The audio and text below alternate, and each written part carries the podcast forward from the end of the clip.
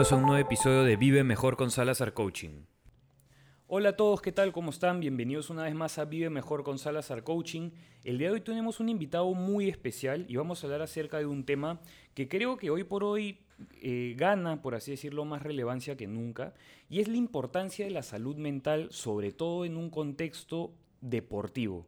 Eh, Felipe es un jugador de fútbol profesional y él nos va a contar mucho acerca de la experiencia que él tuvo justamente combatiendo un cuadro de presión por el cual eh, él atravesó.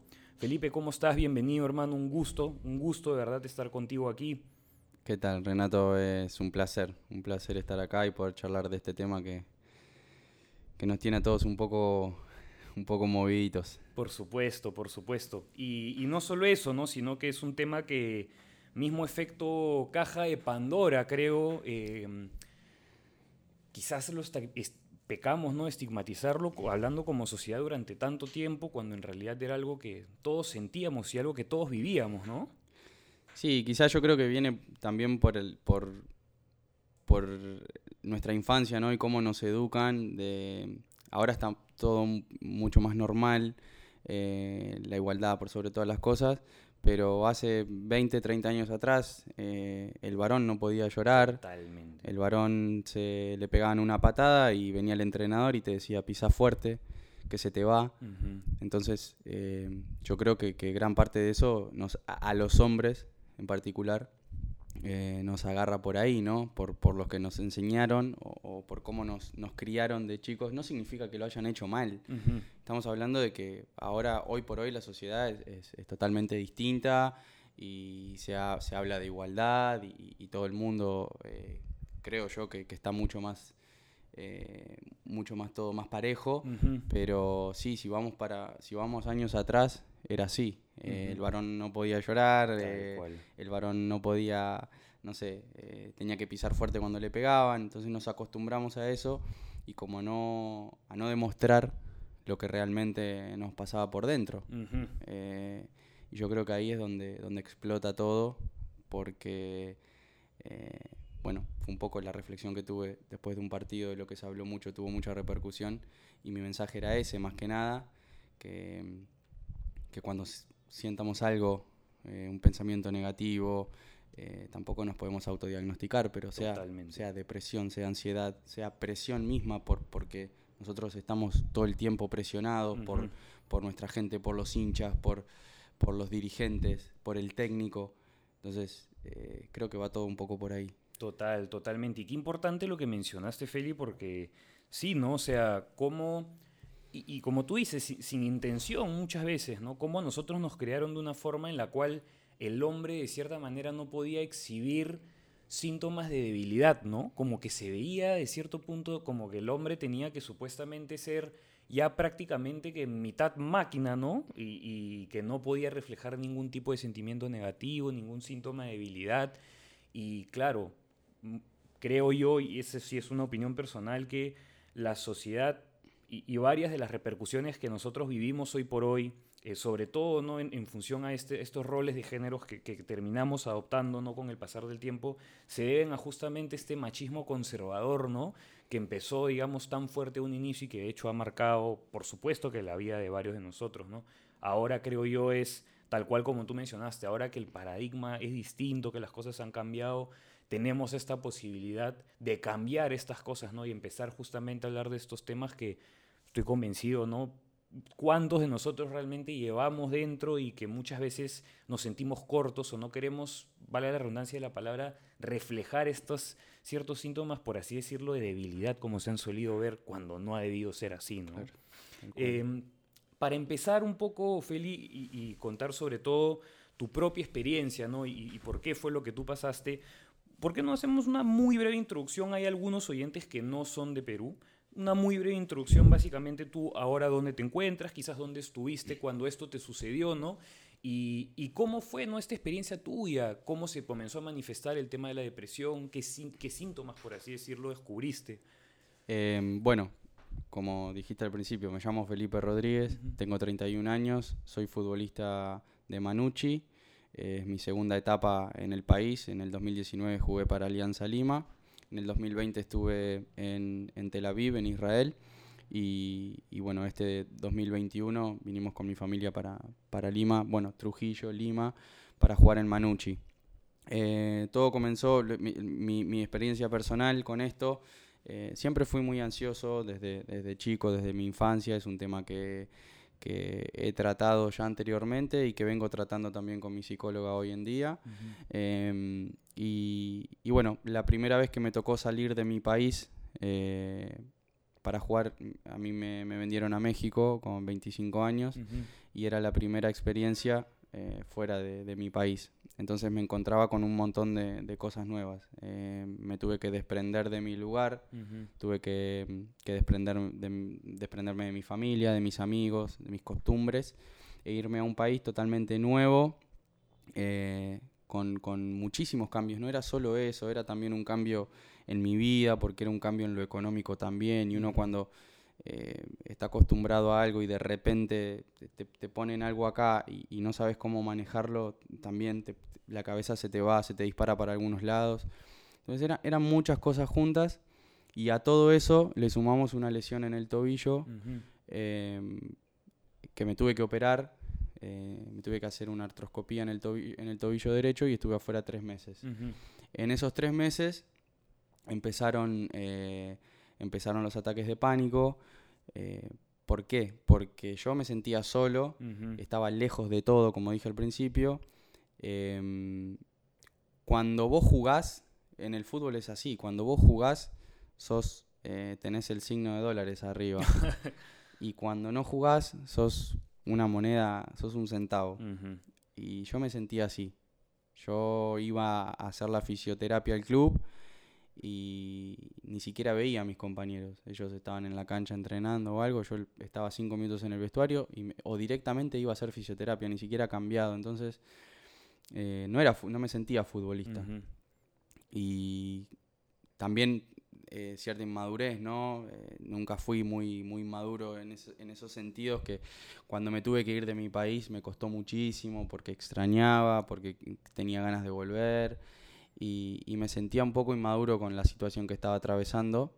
Y ahí empezaron, bueno, ahí empezó el tema de la ansiedad, eh, el, no poder dormir o, de levantarme de la cama con la bota que tenía puesta a las 4 de la mañana a armar la valija para irme para Uruguay. Em, y, y, así fue cada vez cada vez era, era peor, ¿no? Cada vez era peor. Y era un tema de ansiedad, eran algunos ataques de pánico, el no poder dormir. Pero después fui sintiendo poco a poco que estaba triste. Em, comía poco, ya no tenía, no me levantaba con las mismas ganas todos los días, no quería ir a entrenar. Eh, no la pasaba bien cuando iba al entrenamiento, no la pasaba bien en mi casa. Y en un momento sentí como que el gran refugio mío era mi cama. Ajá. Eh, mi cama era el, lugar donde yo estaba seguro, pero a la vez sentía que para salir de la cama eh, tenía como que eh, escalar una montaña. Escalar una montaña y bueno, y cuando llegabas a la cima era cuando me podía parar. Era, te lo estoy contando así tal cual. Creo que nunca, nunca me abrí tanto como ahora. Eh, sí he contado la experiencia personal, pero no tan así. Pero en ese momento sentí que, que estaba perdido estaba triste, estaba depresivo.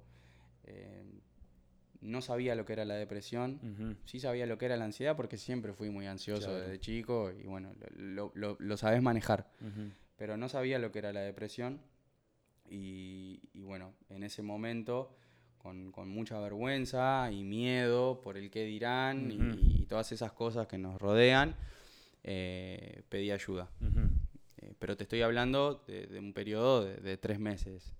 Luego de tres meses, ya cuando sentí que había tocado fondo, ahí fue que pedí ayuda porque me asusté. Por supuesto. Eh, tenía mucho miedo de, lo que me estaba pasando. No era feliz, no estaba bien. Eh, lo que sí, por suerte, gracias a Dios, nunca tuve ningún pensamiento suicida, ni mucho, ni nada de eso. Pero lo que me explicaba la, psiquiatra después es que eso no lo manejás vos. Exacto. los pensamientos te vienen. Porque vos lo podés comentar y te, dicen, no, vos estás loco, no, no, estás loco. Yo, por ejemplo, hablo mucho con un amigo eh, de, sobre un amigo que se suicidó a principio de año y mucha gente dice, no entiendo cómo, cómo llegó a hacer eso y nosotros sí lo entendemos. Claro.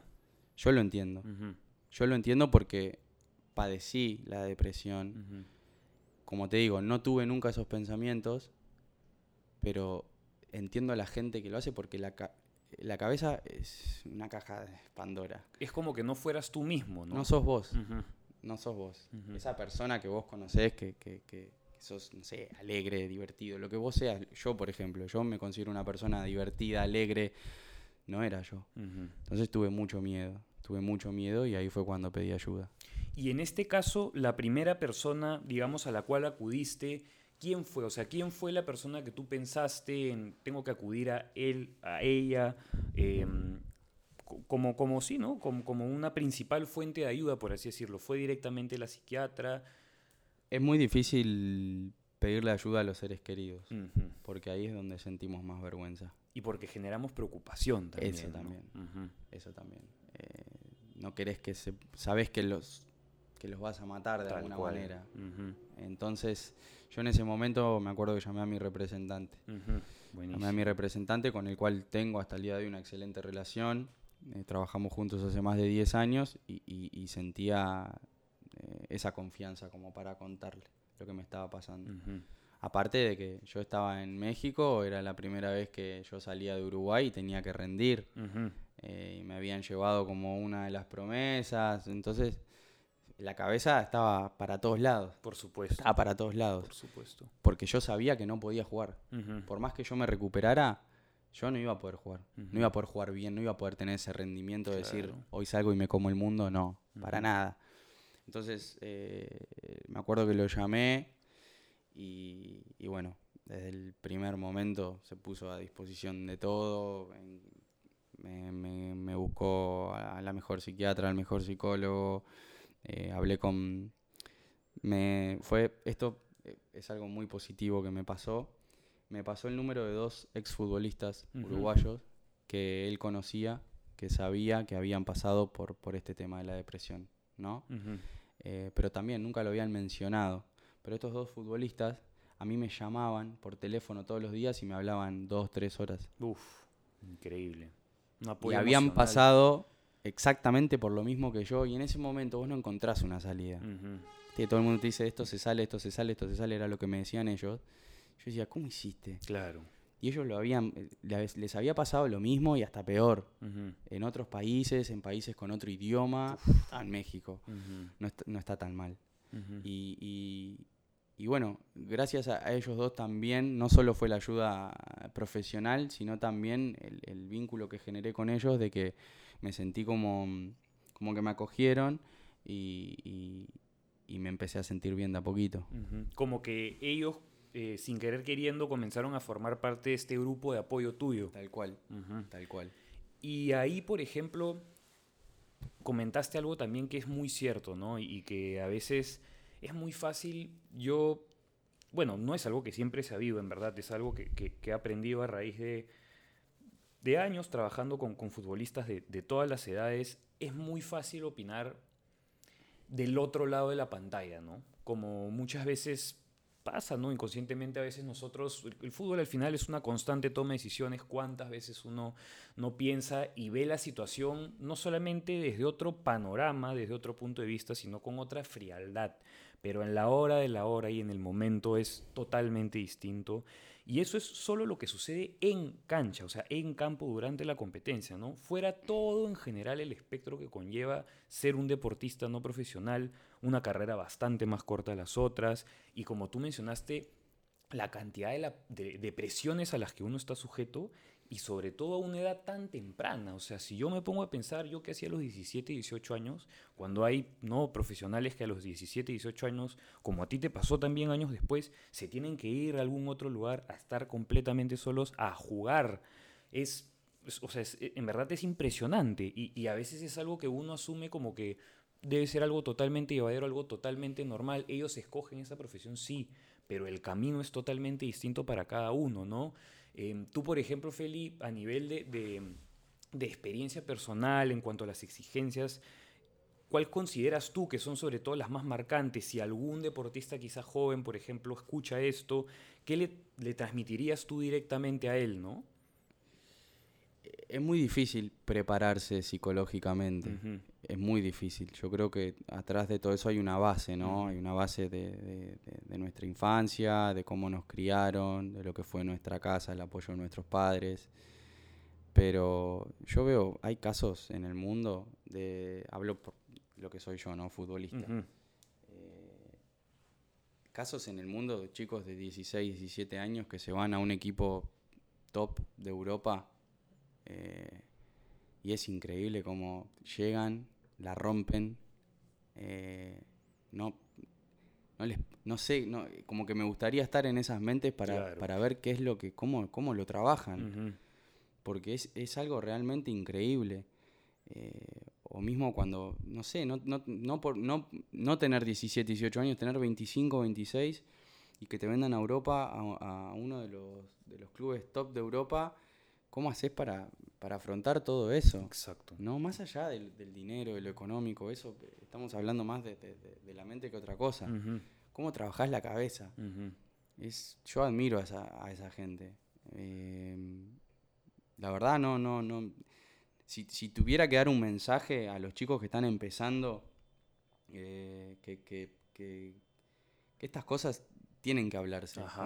Estas cosas hay que hablarlas no solo en la depresión, todo, todo, todo, todo. No sé, eh, podés estar un poco ansioso, sentirte presionado, estar estresado. Hay un montón de cosas que la mente trabaja. Eh, entonces lo mejor yo creo que como para mí, creo yo, que en todos los clubes de, fútbol del mundo tiene que haber un psicólogo. En todos los clubes. Después van cada uno, si uno se quiere abrir, si, no, si se siente cómodo y todo. Pero para mí, para mí es primordial. Como así tienen que haber nutricionistas, eh, como así hay utileros. Totalmente. Tiene que estar el psicólogo. Al menos tener esa puerta siempre abierta. Siempre abierta. Siempre abierta porque uno no sabe qué le está pasando al otro. Uno no sabe si el compañero que se está cambiando al lado eh, pudo cenar bien la noche anterior, exacto. pudo dormir bien, si durmió en un colchón en el piso o durmió en una sábana en el piso Nunca sabemos. Y capaz que preguntas y te mienten. Exacto. Y lo más seguro es que te mientan. Entonces, para mí eso es, algo fundamental. Y sobre todo, como tú mencionaste, romper también con esa, con, esa vergüenza, ¿no? Con el, a veces por tratar de seguir una figura estereotipada como suele ser, ¿no? En la mayoría de los casos, negar la propia identidad de uno mismo, eh, darle la espalda a quien realmente uno es, ¿no? Al final ¿Cuántos casos también tenemos de jugadores que salen de los orígenes no más, por así decirlo, elementales, sencillos y humildes y son totalmente, no solamente son totalmente orgullosos, sino hasta embajadores de esos mismos lugares, ¿no? De esos mismos, eh, sí, esas mismas tierras donde a ellos les tocó en algún momento echar raíces, ¿no? Y yo te quería hacer una última pregunta, sobre todo específicamente en torno al caso de, esta chica, ¿no? Que fue muy controversial de Simone Biles, eh, esta gimnasta americana que abandonó justamente la competencia, eh, si no me equivoco fue en la etapa final o semifinal. Y ella, bueno, claramente dio un testimonio personal acerca de cómo se sentía. Em, y claro, también ahora conversando y, entendiendo y a través de lo que tú me has transmitido, una de las cosas que ella mencionaba y que mucha gente ah, se, aparentemente fue un poco reacia en creerle, es que ella decía que literalmente se sentía tan fuera del lugar, sentía que su mente estaba tan fuera del lugar, y ella que hace gimnasia artística, dijo que inclusive ella no quería hasta poner su propio cuerpo en riesgo a la hora no de tener que desempeñarse en esa competencia. Entonces sí, a ver, y la controversia, creo yo, se, ha centrado sobre todo en torno a que, claro, es un deportista, un deportista profesional, un deportista que está representando un país hay algunas personas que, creyeron, ¿no? que creen todavía que uno en el estado en el que esté mentalmente, si uno se ha comprometido a competir, debe hacerlo. ¿no? Eh, pero yo quería justamente preguntarte tu opinión, tú que sí realmente has evidenciado ¿no? en carne viva lo que se siente, y nuevamente, ¿no? porque no estamos hablando netamente del otro lado de la pantalla, sino con un testimonio de una persona fehaciente que ha pasado por eso, ¿no? Eh, ¿Cuál es tu, tu no, no, no, tu opinión, en verdad, Feli, acerca de, este contexto? Em, ¿Cómo interpretas tú lo que sucedió? Estamos hablando de una de las mejores gimnastas del mundo. Exacto. Eh, una chica que se preparó tres años y medio solamente para, la, para los Juegos Olímpicos y no lo pudo hacer. Exacto. Imagínate lo que debe ser esa cabeza, ese cuerpo, ¿no? En ese momento. Eh, para mí, la, gente que la gente que dice, no, si te comprometiste por tu país, para mí esa gente es ignorante. Totalmente. Para mí. Eh, o quizá esa gente también tiene la suerte de nunca haber tenido un, un problema de estos, ¿no? Un nivel de estrés de, de, ese calibre, ¿no? De esa magnitud. Hay, hay estas cosas son, son las que a mí me llaman mucho la atención porque no, no, no, tengo, no tengo Twitter em, oficial, digamos. Tengo un Twitter, tiene un nombre cualquiera para, para leer. Porque está buena, la red social está buena, para informarse está buena. Claro, El tema es, cuando entras a los comentarios, te vuelves loco. Te vuelves loco. Yo leo cada cosa que... Y son mucho más comentarios negativos que positivos. Mucho más. El tema es, de todos esos comentarios negativos, ¿cuántas personas de esas la están pasando mal? Exactamente. Y ese es hasta una vía de defogue, ¿no? Sí, entras a, leer los comentarios de un equipo que ganó 3-0 y, están comentando que por qué no ganaron 5 0. Exacto. O por qué en tal jugada no hicieron. Toda esa gente guarda algo dentro también. Pero volviendo a, lo de esta chica, eh, es, yo, la entiendo, yo la entiendo, porque he estado en situaciones, en, partidos en el cuales no estaba ahí. Me ha tocado jugar partidos en mi carrera los cuales manejaba un nivel de ansiedad eh, tremendo, o, estrés, o presión misma también. Eh, con depresión nunca jugué, por suerte, porque como estaba lesionado, y yo después pude salir de eso y nunca me tocó pero sí conozco gente que ha jugado con, depresión y, te cuentan que son los peores semestres de su vida. Me imagino. O sea, les cuesta después conseguir un contrato o conseguir equipo mismo. Eh, pero sí entiendo, entiendo lo, de, la gimnasta americana, eh, también la número uno del mundo en tenis. Eh, no me sale Osaka, no me sale el nombre. no, no quiero tirar el nombre, pero sé que es mitad japonesa, mitad americana o algo así. Eh, dijo que, que hace tres años que sufre de depresión y es la número uno del mundo. O sea, la depresión no está solo en el fracaso. Exactamente, Uf, qué, importante es. La depresión está eh, puede estar en el éxito también, están, eh, está en todos lados.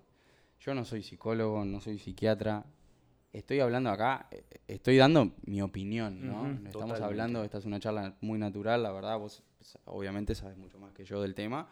Eh, porque lo has estudiado, pero para mí eh, el tema de la cabeza, viste, no, no hay una, explicación así que vos digas, no, es esto y tenés...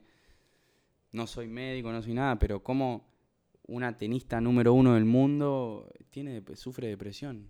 A pesar de... Número uno del mundo, o sea, no es, que está no es que está mal, no es que está jugando mal o que está en el número 100, está en el número uno. Entonces, está en todos lados. Está en el éxito y está en el fracaso. Y tenemos que aprender a, primero que nada, bueno, convivir con eso, pero también pedir ayuda. Totalmente. Es lo mejor que podemos hacer. Totalmente. Pedir ayuda, abrirnos, por más que haya vergüenza, haya miedo. Yo lo hice, a mí me cambió la vida por completo. Yo hoy estoy teniendo un presente muy lindo, la verdad. Totalmente. Eh, el cual disfruto mucho, disfruto mucho de mi familia también, de mis hijos, de mi mujer, de mis hijos y, todavía eh, empecé terapia nuevamente con una psicóloga por, por, el tema de la ansiedad también, para manejar, manejar los momentos. A veces me siento muy ansioso y, y, me está haciendo muy bien y me va a hacer muy bien. Y estoy seguro que de aquí a unos meses, a un año, voy a estar muchísimo mejor. Y logré pedir ayuda de nuevo. Claro. Más allá que sea una ansiedad o estrés o, o, cositas mínimas, yo lo hice nuevamente. Pedí ayuda de vuelta y, me, está, me está haciendo muy bien. Entonces, tenemos que hablar. Excelente, excelente hermano, de verdad. Qué, qué importante en verdad todo lo que nos has compartido.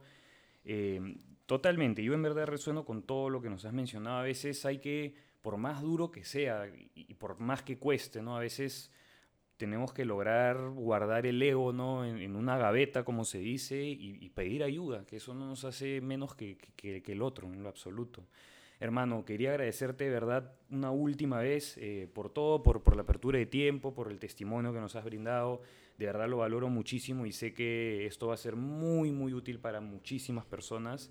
Eh, así que nada, hermano, agradecerte una vez más por todo. Yo te agradezco a vos, la verdad que la pasé muy bien. Eh, me pude abrir naturalmente, es muy difícil hablar de esto, pero creo que, hacía falta también dar un testimonio así para, para que la gente entienda que, que de esto se sale. Excelente. Así que muchas gracias por la invitación. A ti, mi hermano. Muchas gracias a todos por escuchar este episodio. Nos vemos próximamente en un siguiente episodio. Hasta luego.